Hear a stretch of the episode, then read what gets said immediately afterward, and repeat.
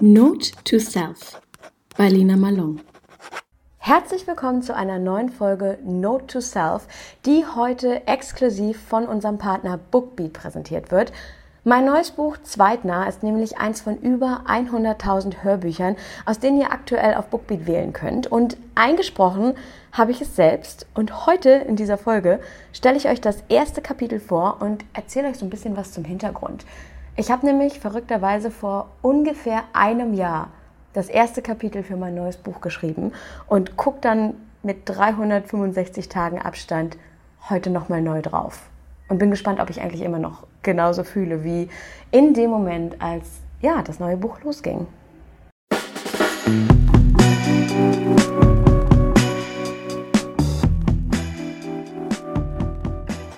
Note to Self bei Lina Malone. Ich liebe. Nichts lädt. Nicht einmal eine E-Mail. Nicht, wenn ich auf der Terrasse stehe und den Arm weit über die Brüstung ausstrecke. Nicht, wenn ich auf den kleinen Hügel knapp 200 Meter vom Bootshaus entfernt steige. Und auch jetzt noch immer nicht, während ich schon seit einer halben Stunde über die Farm laufe. Ich habe keinen Empfang. Und um ganz ehrlich zu sein, auch keine Ahnung, wohin ich eigentlich unterwegs bin. Ich weiß lediglich, was ich finden will. Im besten Fall ein Sendemast. Heute ist der 3. April 2020. Heute kommt mein erstes Buch heraus. Heute erscheint Schnellliebig im deutschen Buchhandel. Heute Abend gibt es online bestimmt schon Reaktionen, morgen früh vielleicht eine erste Rezension. Man sagt, ein Buch wird erst dann wahr, wenn es gedruckt ist, wenn man es selbst festhält und noch einmal daran liest.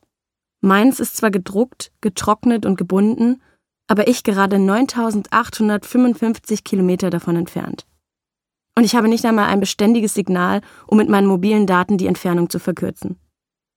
Vermutlich blättern jetzt schon hunderte Menschen in dem Buch, das meine Geschichte erzählt, in den 62.821 Worten, mit denen ich die Zeit beschreibe, in der ich gute, aber auch desaströse Dates erlebe, nach Liebe und vor allem mir selbst suche. Ich verliebe mich in meinem ersten Buch. Immer wieder. Und ich breche mir dabei selbst das Herz, um zu lernen, dass es heilt. Immer wieder. Und während dieses Prozesses begreife ich etwas. Die Antworten auf die Frage, was du von der Liebe willst, liegen vor allem in den Entscheidungen, die du selber triffst. Und ob sie richtig oder falsch sind, wohin sie dich bringen, stellst du manchmal erst fest, nachdem du sie getroffen hast. Eine meiner letzten hat mich hierher geführt. Nach Mir, einem kleinen Ort in Pumalanga, einem der nördlichsten Distrikte Südafrikas. Seit ein paar Tagen lebe ich in einem Bootshaus auf einer Farm. Stromversorgung oder ein stabiles 4G-Netz gibt es hier, zumindest im Umkreis der 300 Meter, die ich bisher abgelaufen bin, nicht. Dafür weite, langgestreckte Graslandschaften und Frösche, vermutlich Zehntausende. Blixlanekis, also kleine Blechdosen, heißen diese kleinen Frösche auf Afrikaans. Denn nachts wenn Hunderte von ihnen ebenfalls nach Liebe suchen, klingt es, als würde man viele Dosen klappern hören oder mit einem Stock an ihnen entlang streichen. Neben meiner ständigen Nervosität um den heutigen Tag auch einer der Gründe, warum ich in der letzten Nacht schlecht geschlafen habe. Vor zwei Wochen hat die Welt die Türen zugemacht. Erst Europa, dann die USA und jetzt auch Afrika. Sie alle versuchten, das Coronavirus einzudämmen. Kommst du mit? Hatte er gefragt, kurz nachdem der südafrikanische Präsident Cyril Ramaphosa den Lockdown für das Land verkündet hatte.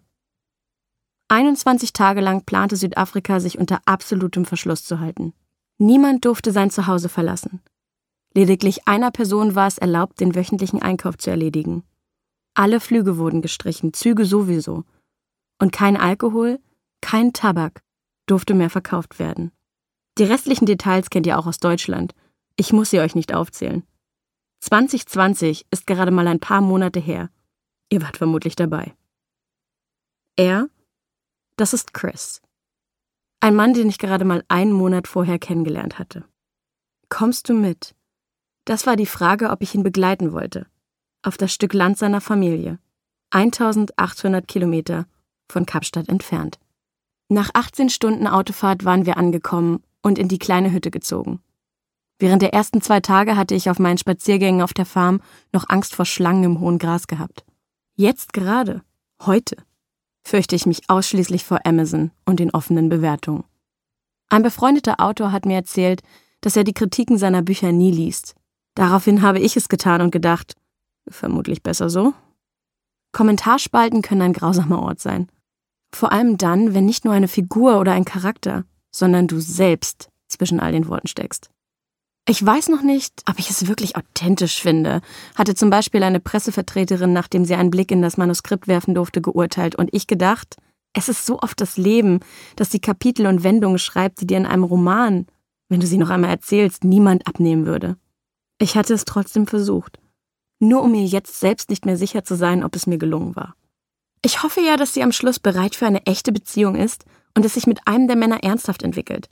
Das fände ich reif und erwachsen. Denn diese leichtsinnige Singlefrau, die sich immer wieder auf neue Dates einlässt und behauptet, all diese Erfahrungen wirklich zu genießen, nehme ich ihr nämlich nicht so ganz ab, hatte die Kritikerin außerdem noch getippt. Vermutlich wird sie bitter enttäuscht sein, denn mein erstes Buch endet mit mir selbst. Nicht mit einer endlich gefundenen Beziehung, nicht mit dem gängigen Ende eines Single-Romans, in dem ich entweder den kriege, den ich zu lange übersehen habe, oder mich gegen zwei entscheide, die beide nicht ganz passen.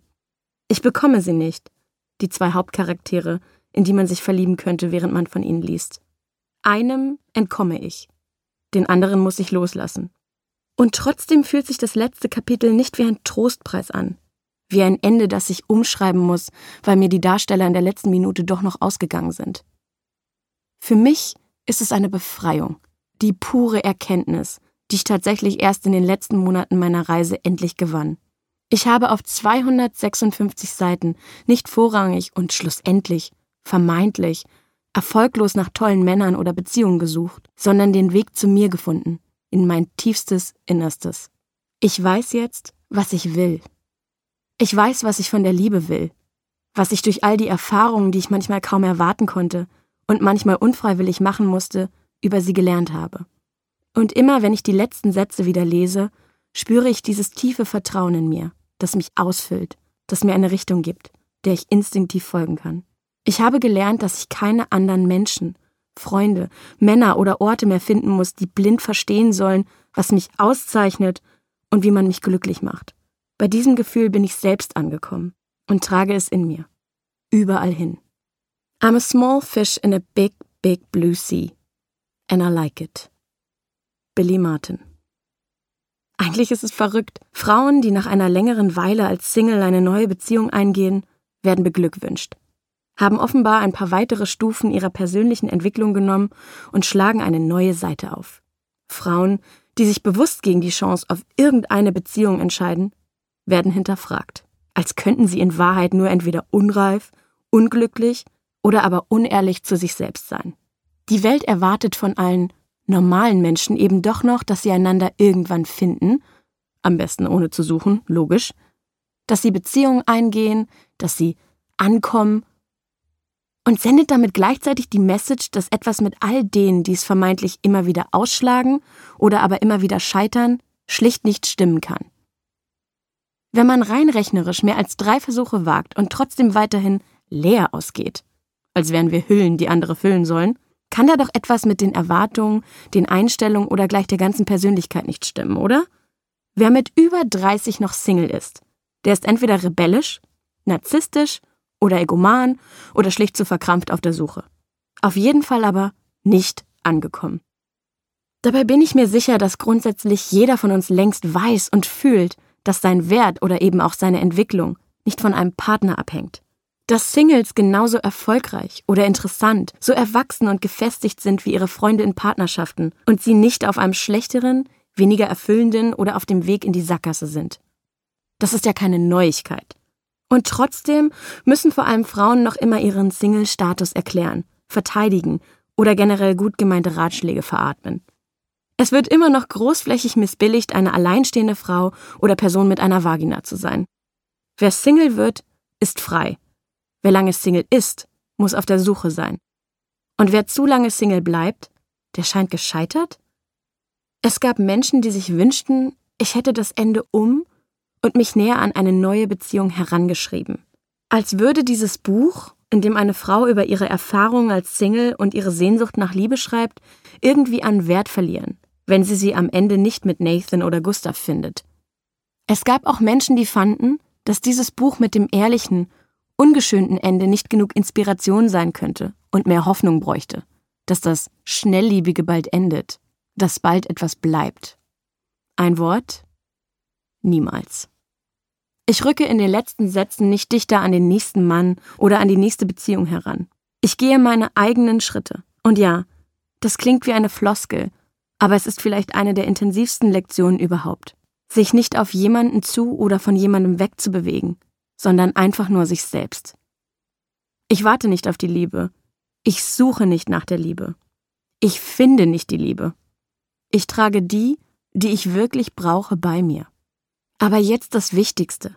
Ich will trotzdem noch so, so viel mehr von ihr, in all ihren Facetten. Ich war nie näher an ihr und mir dran. Das ist der Punkt, an dem mein erstes Buch endet. Das ist der Ton, mit dem ich weitergemacht, weitergelebt und weiter geliebt habe. Nichts hat sich daran geändert, als ich begonnen habe, am zweiten Manuskript zu arbeiten. Ich weiß noch nicht, nach wie viel mehr Liebe ich hier, auf dieser Farm, mit diesem Mann, greifen kann. Ich kenne ihn erst seit zwei Monaten, seit vielleicht sieben Dates. Aber ich habe gar nichts zu verlieren. Außer meine Nerven. Das hier ist ja trotzdem immer noch der Tag, an dem mein erstes Buch erscheint. Ich habe jetzt und hier noch immer keinen festen Plan. Ich habe ja noch nicht einmal genug Empfang. Aber ich habe Antworten. Ich liebe. Punkt. Aber von vorn.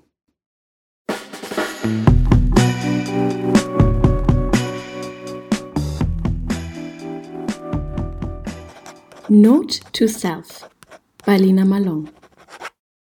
Das war mein erstes Kapitel aus meinem neuen Buch Zweitnah, exklusiv eingelesen auf Bookbeat. Und dort könnt ihr euch auch noch die restlichen 6 Stunden und 13 Minuten runterladen und mit dem Code LINA, einfach nur vier Buchstaben, L-I-N-A oder aber über den Link, den ich euch auch nochmal in die Show Notes dieser Folge packe, könnt ihr außerdem einen Monat lang kostenlos Bookbeat testen. Und das ist dann hoffentlich auch genug Zeit, um nicht nur mit meinem Hörbuch fertig zu werden, sondern auch in so ein paar andere Hörbücher nochmal so reinzuhören. Mein Favorite aktuell von Dolly Alderton, Gespenster. Ich liebe es, dass es das auf Bookbeat gibt. Das ist für mich auch eines der besten Bücher, das 2020 2021 geschrieben wurde, veröffentlicht wurde. Ein großartiges Buch, absolute Empfehlung. Jetzt aber kurz zurück zu mir, kurz zurück zu Zweitnah und zu dem Kapitel, das ihr eben gehört habt. Ich habe das ja gerade schon im Intro gesagt. Es ist fast genau ein Jahr her, dass ich dieses Kapitel, das ihr gerade gehört habt, geschrieben habe. Also geschrieben habe ich es am 3. April, heute ist der 26. März. Heute vor einem Jahr war ich gerade auf dem Weg nach Chris's Mir. Heute vor einem Jahr, ich würde sagen, hatte ich noch so vier, fünf Stunden Fahrt von eigentlich mal 18 Stunden Fahrt vor mir. Und wir saßen im Auto und ich weiß noch ganz genau, obwohl ja dieses Jahr 2020 sich so unendlich lang und so unendlich zäh angefühlt hat, ich weiß trotzdem noch ganz genau, wie sich das angefühlt hat. Und ich habe gestern auch mit Freunden darüber gesprochen, wie, ja, wie viel Unsicherheit und auch irgendwie, wie viel innere Nervosität mit dabei war, als man in die Autos gestiegen ist, auch noch ein letztes Mal einkaufen gegangen ist und vor einem Jahr überhaupt noch nicht wusste, was jetzt so auf einen zukommt. Also wir wussten, okay, das Militär kommt in die Stadt und wir dürfen das Haus nicht mehr verlassen, wir dürfen die Wohnung nicht mehr verlassen, wir dürfen quasi nicht mal mehr mit dem mit dem Hund rausgehen, es gibt keinen Alkohol mehr, es gibt keine Zigaretten mehr, also harter Lockdown in Südafrika und das wurde ja angekündigt und dann gab es noch 72 Stunden Zeit. Und das war eben in dieser Zeit, in der jeder sich entscheiden konnte, okay, bleibe ich in der Stadt, fahre ich irgendwie aufs Land, kann ich überhaupt irgendwo auf wahrscheinlich unbestimmte Zeit, damals dachten wir noch drei Wochen, und dann ist der Lockdown rum und dann ist die Krise, diese Pandemie irgendwie auch überstanden, aber kann ich irgendwo auch sonst längerfristig auf unbestimmte Zeit bleiben? Also alles war so wahnsinnig unsicher. Und in dieser Unsicherheit habe ich mich zu einem Mann ins Auto gesetzt, den ich zu dem Zeitpunkt gerade ein paar Wochen kannte und habe gesagt, alles klar, kein Problem, ich fahre mit dir auf diese Farm. Ich hatte zu dem Zeitpunkt wirklich nur so ein paar Koordinaten. Also ich wusste, wo die Farm liegt. Und ich hatte dann bei Google Maps irgendwie nachts in so einer schlaflosen Minute, Stunden, ehrlich gesagt, hatte ich mal geguckt, okay, wo genau, wie sieht es da aus? So ein bisschen über den äh, Satelliten auf Google Maps die Area abgescannt und mir das alles angeguckt und habe gedacht, krass, da fahre ich jetzt einfach mal hin und da ist nichts. Da ist kein Wi-Fi, das wusste ich vorher. Da ist nur eine ganz schlechte mobile Datenverbindung und da ist halt auch kein Strom. Also ich wusste, dass wir alle zwei Tage so ungefähr unsere Akkus aufladen können, alle 48 Stunden so an den Strom ran können, aber halt nicht ständig und auch nicht ohne das zu planen. Und ich saß im Auto und habe echt gedacht, puh, ähm, krass. Ich war super aufgeregt. Ich war natürlich nur noch nervöser, als ich dann auf dieser Farm ankam. Und ähm, die ersten drei Tage habe ich das noch gar nicht so richtig realisiert. Ich bin jeden Morgen aufgewacht und habe gedacht, okay, wo bin ich? Was mache ich hier? Und dann so in den ersten 30 Sekunden, wenn man aufwacht, fällt einem dann wieder ein, ach ja, ich bin ja bin ja jetzt hier auf dieser Farm und in einem Lockdown, in einem südafrikanischen Lockdown, aber eigentlich ist die ganze Welt im Lockdown und dann kommt auch noch mein Buch raus. Und ich bin da wirklich Kreise gelaufen und habe immer wieder gedacht, ich kann ja nicht mal gefühlt irgendwie online gehen und eine Rezension lesen oder ich kann nicht mal gucken, wie das Buch jetzt vielleicht doch zu den Leuten gelangt. Kriegt es überhaupt jemand? Liest es überhaupt jemand? Und wenn ja, wie finden die Leute das? Also dieses Ganze, mein erstes Buch kommt raus vor ja krass, vor einem Jahr kam mein erstes Buch raus und jetzt ein Jahr später sind es schon zwei Bücher und wir sprechen heute über das zweite. Aber mit diesem Gefühl, überhaupt nicht zu wissen, ob das erste Buch jetzt ein riesiger Flop wird, ob überhaupt jemand sein Buch bekommt in diesem Lockdown, ob es vielleicht untergeht, ob es verpufft, bin ich da auf dieser Farm rumgerannt. Und ich kann mich noch ganz genau erinnern, als ich dann wirklich am Veröffentlichungstag das erste Mal Wi-Fi hatte, da war Chris, ähm, mit dem ich auf dieser Farm war, nämlich so lieb und ist zu seiner Familie gegangen und hat gesagt, hey Leute, wir brauchen jetzt wirklich mal eine schnelle Wi-Fi-Verbindung für Lina. Könnt ihr also alle mal für so eine Stunde oder so euer Wi-Fi ausmachen? Und dann saß ich eben in diesem Büro und habe eine Verbindung hergestellt und bin durch die ersten Rezensionen gegangen. Und ich habe es ja auch gerade schon im Kapitel erzählt. Eine der Rezensionen, die ich aber auch schon vorab gelesen hatte, also das war eine Vorabrezension, wenn man so Testexemplare rausschickt und ähm, ja, dann die ersten Pressestimmen auch so zurückkommen. Wie kommt das Buch an? Wie wird's bewertet? Wie sind so die Kritiken? War eben so dieses also ich hoffe, dass sie sich am Ende noch ein bisschen mehr zu einer Beziehung hin entwickelt, denn das wäre ja auch authentischer, offen zu sagen, dass man ähm, nicht gerne für immer Single sein möchte, offen zu sagen, dass man sich nach Liebe sehnt, um nicht so dieses ähm, freie und total unabhängige Single Girl zu spielen, das eigentlich gar keine Beziehung will, das sich erstmal selbst finden will. Das, das nehme ich den Frauen einfach immer nicht so ab. Und das schreibt aber wiederum auch eine Frau. Und ich dachte dann so, hä? Also wie gesagt, wenn ich in eine Beziehung gehe, dann wird mir gratuliert. Und wenn ich sage, nee, ich möchte eigentlich gerade gar keine Beziehung, ich möchte wirklich, wirklich mehr über mich selbst herausfinden. Ich will wissen, welche Liebe überhaupt zu mir passt. Dann sagen die Leute, ja komm, machst du dir da nicht was vor? Und das ist wirklich also das ist bei mir hängen geblieben. Das war die erste Rezension, die so richtig in meinem Kopf war. Das ist aber auch wieder typisch Lina. Da sind fünf tolle Rezensionen von Leuten, die sagen, hey, ein tolles Buch, authentische Kolumnen, man findet in den Schreibstil schnell rein und es fühlt sich wirklich an, als wäre man mitten dabei. Und ich lese da so drüber und lese dann nochmal diese eine negative Vorabkritik und die bleibt hängen und an der hänge ich mich auf. Das ist auch was, da muss ich an mir selber arbeiten. Da muss ich wirklich, wirklich an mir selber arbeiten, dass das nicht immer so in meinem Kopf drin bleibt, dass ich ich gehöre einfach zu den Menschen, die, wenn 90 Leute sagen, das war toll, dann zufrieden sind, aber die Energie darauf verwenden, die zehn Leute, die sagen, nee, das war nicht so meins, davon zu überzeugen, dass es doch eigentlich gar nicht so schlecht ist oder denen zumindest sowas abzuringen wie, ja, war gut, nur nicht mein Geschmack. Ich verwende da bei weitem zu viel Energie drauf. Das ist eine meiner großen Schwachstellen. Und ähm, dann saß ich da und habe gedacht, boah, ganz ehrlich, mein Buch ist also authentischer wenn ich eigentlich in Klischees schreibe, nämlich dieses typische, ja, also Single ist man ja nur einen gewissen Zeitraum und dann sucht man definitiv nach einer Beziehung. Also so nach dem Motto, wenn man ein Jahr Single ist, dann ist das gesund, dann lässt man sich Zeit. Wenn man zwei Jahre Single ist, dann ist es schon sehr freigeistig. Dann hat man sich auf jeden Fall auf so eine Reise mit sich selbst begeben. Aber im dritten Jahr, da scheiden sich dann die Geister. Da ist man dann entweder, ja, da muss man dann schon hinterfragen, warum es nicht klappt. Liegt es vielleicht an einem selbst? Ist man beziehungsgestört? Sucht man sich die falschen Männer aus? Ich meine, sure. Wenn es immer wieder gleich läuft, sollte man sich und sein Muster hinterfragen. Das meine ich gar nicht. Ich meine wirklich so dieses, dass das fast schon an so an so Jahres, äh, an Kalenderwechseln sich quasi schon so ablesen lässt. Glücklicher Single, freigeistiger Single und dann aber im dritten Jahr spätestens so, naja, aber warum bist du denn noch Single? Da stellt sich dann zum ersten Mal die Frage und da wird dann auch zum ersten Mal dieser Begriff Langzeitsingle verwendet. So nach dem Motto, ja, man kann ja Single sein, aber wenn man es sehr, sehr lange ist, dann brauchen wir da schon einen neuen Begriff für. Und der bedeutet auch irgendwie, dass es schon sehr, sehr, sehr lange nicht klappt. Und das fand ich total absurd. Wie jetzt? Mein Buch ist also weniger authentisch oder aber viele andere Leute haben auch gesagt, ja, Lina, aber du musst dich schon so ein bisschen an das Happy End ranschreiben, um den Leuten auch irgendwie so Erfolg und Hoffnung zu versprechen. Auch das ist hängen geblieben. Und dann denkst du dir so, wie jetzt? Also wenn ich ein ehrliches Buch schreibe, aber das geht in der Realität nun mal nicht so aus, wie man sich das von einem Ratgeber, was mein Buch ja gar nicht sein soll, erhofft, dann, dann was? Dann, dann nehme ich mir wahrscheinlich den Erfolg weg oder dann, dann gefährde ich meinen eigenen Erfolg, weil das ist ja nicht das, was die Leute lesen wollen. Und ich habe dann gesagt, hä? Aber ich will ein ehrliches Buch schreiben. Ein offenes Buch, ein Buch über das Daten, so wie es sich für mich angefühlt hat, so wie es war, so wie es vielleicht für ganz, ganz viele Leute da draußen ist. Und dann haben halt immer wieder andere Menschen zu mir gesagt, ja, aber ich verstehe die Kritik. Ist ja wie gesagt ein Ratgeber.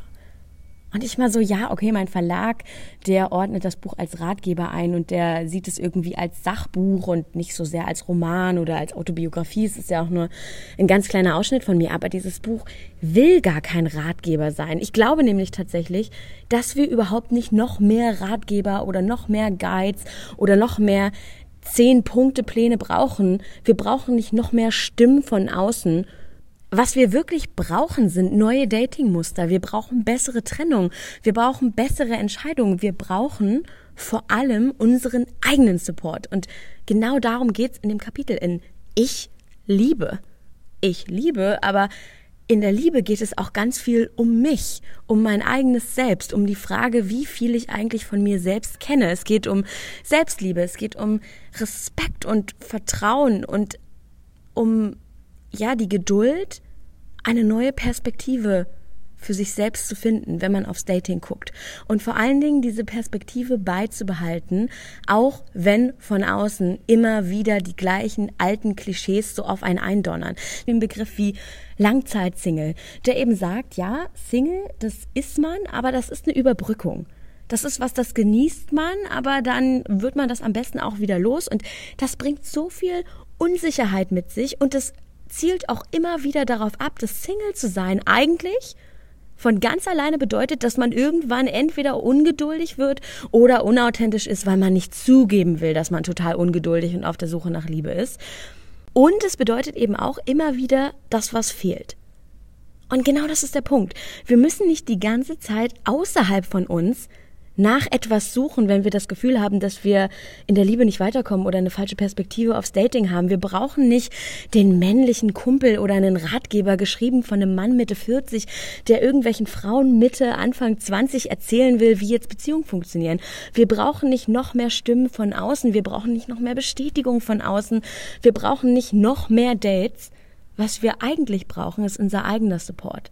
Wo wir eigentlich nach den Antworten suchen sollten, das ist innen. In uns. Und genau das kann man eigentlich auch von Zweitner, von diesem Buch, nach diesem ersten Kapitel erwarten.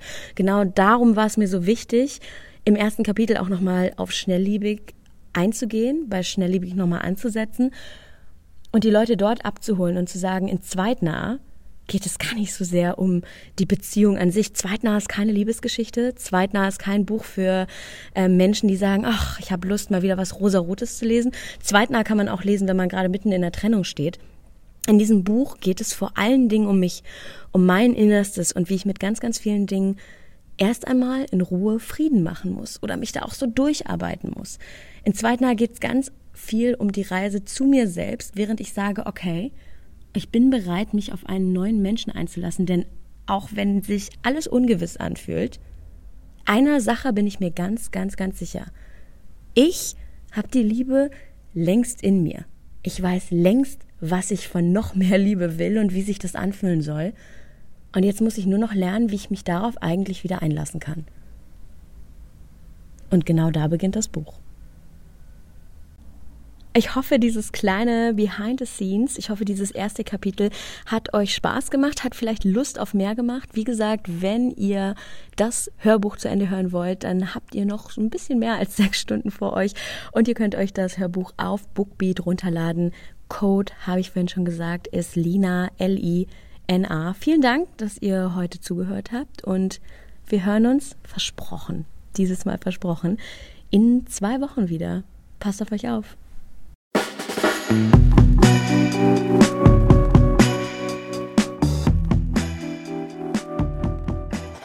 Note to Self bei Lina Malone